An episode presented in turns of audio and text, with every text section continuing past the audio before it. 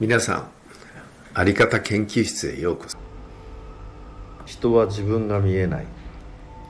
皆さん皆さんは自分のことがどのくらい分かっているどのくらい見えていると思われますか？人は恐ろしいぐらい自分が見えていない。これが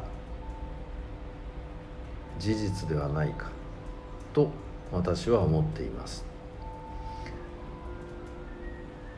ある企業の幹部が朝から晩まで怒鳴っていたそうです。私のセミナーを受講して朝から晩まで怒鳴っていたことを反省しなんと部下を集めて詫びたそうです。今まで怒鳴ってばかりで悪かったと。自分の今までを許してほしい。これからは怒鳴らないようにするからと。その部長の話を聞いた時私は大変感動しました。その部長と部下と私と3人でランチをとっている時でした。なあ君あれ以降僕は人前で怒鳴ったことはないだろう。怒鳴らないようになっただろう。と部下に言いました。部下は「そうですかね」と冷たく言いました。その瞬間です。その部長は「俺がいつ怒鳴った?」と言って大声で部下を叱りつけました。公のレストランの場です。瞬間怒鳴ってます。きっとその人は愛も変わらず朝から晩まで怒鳴り続けている。自己認識はまるで怒鳴ってない。まるで見えていないということです。この類の話は他にもたくさんあります。ある会社の役員会で全員で現場に出て社員を褒めよう社員に前向きの言葉をかけようという運動を展開したケースがあります。後日お邪魔してどのくらいできましたか？と各役員に聞いたところ15人中13人はまるで褒めることはできなかったと。つい怒鳴ってしまった。と反省をしてました。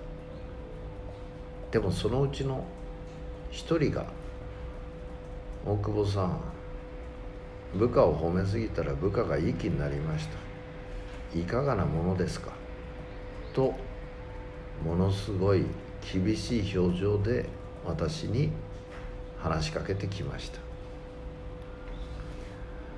褒めすぎはいけないと思いますがあなたがそんなに褒めるようになったんでしょうか。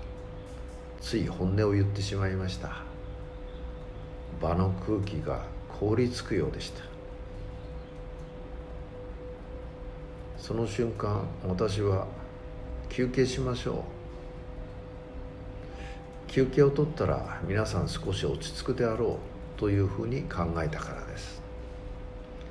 その休憩時間に後ろでメモを取っている人が私のところに来て言ってくれました。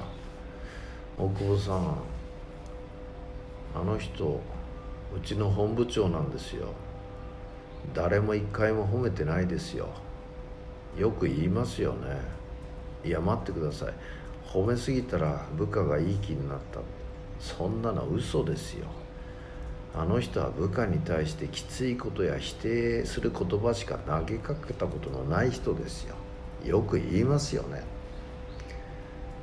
前回の役員会で人は恐ろしく見えないという話をしてくださいましたね。実はあの時私はあなたの話をバカにして聞いていました。今日分かりました。うちの本部長何も見えてません。この2つは実話です。他にもこのような話がたくさんあります。人は恐ろしいぐらい自分が見えていないんです。でも人は自分のことが自分が一番分かっていると思っています。分かってないどころか誤解してるケース。これがたくさんあるということ。ならば人からあまり心地よくない指摘をされた時そんなんじゃないと言い訳をするのではなくそういう面があるかもしれないと謙虚に受け止めて自分自身を見つめることが大切だと思います。自分を分かってないのは自分かもしれません。ありがとうございました。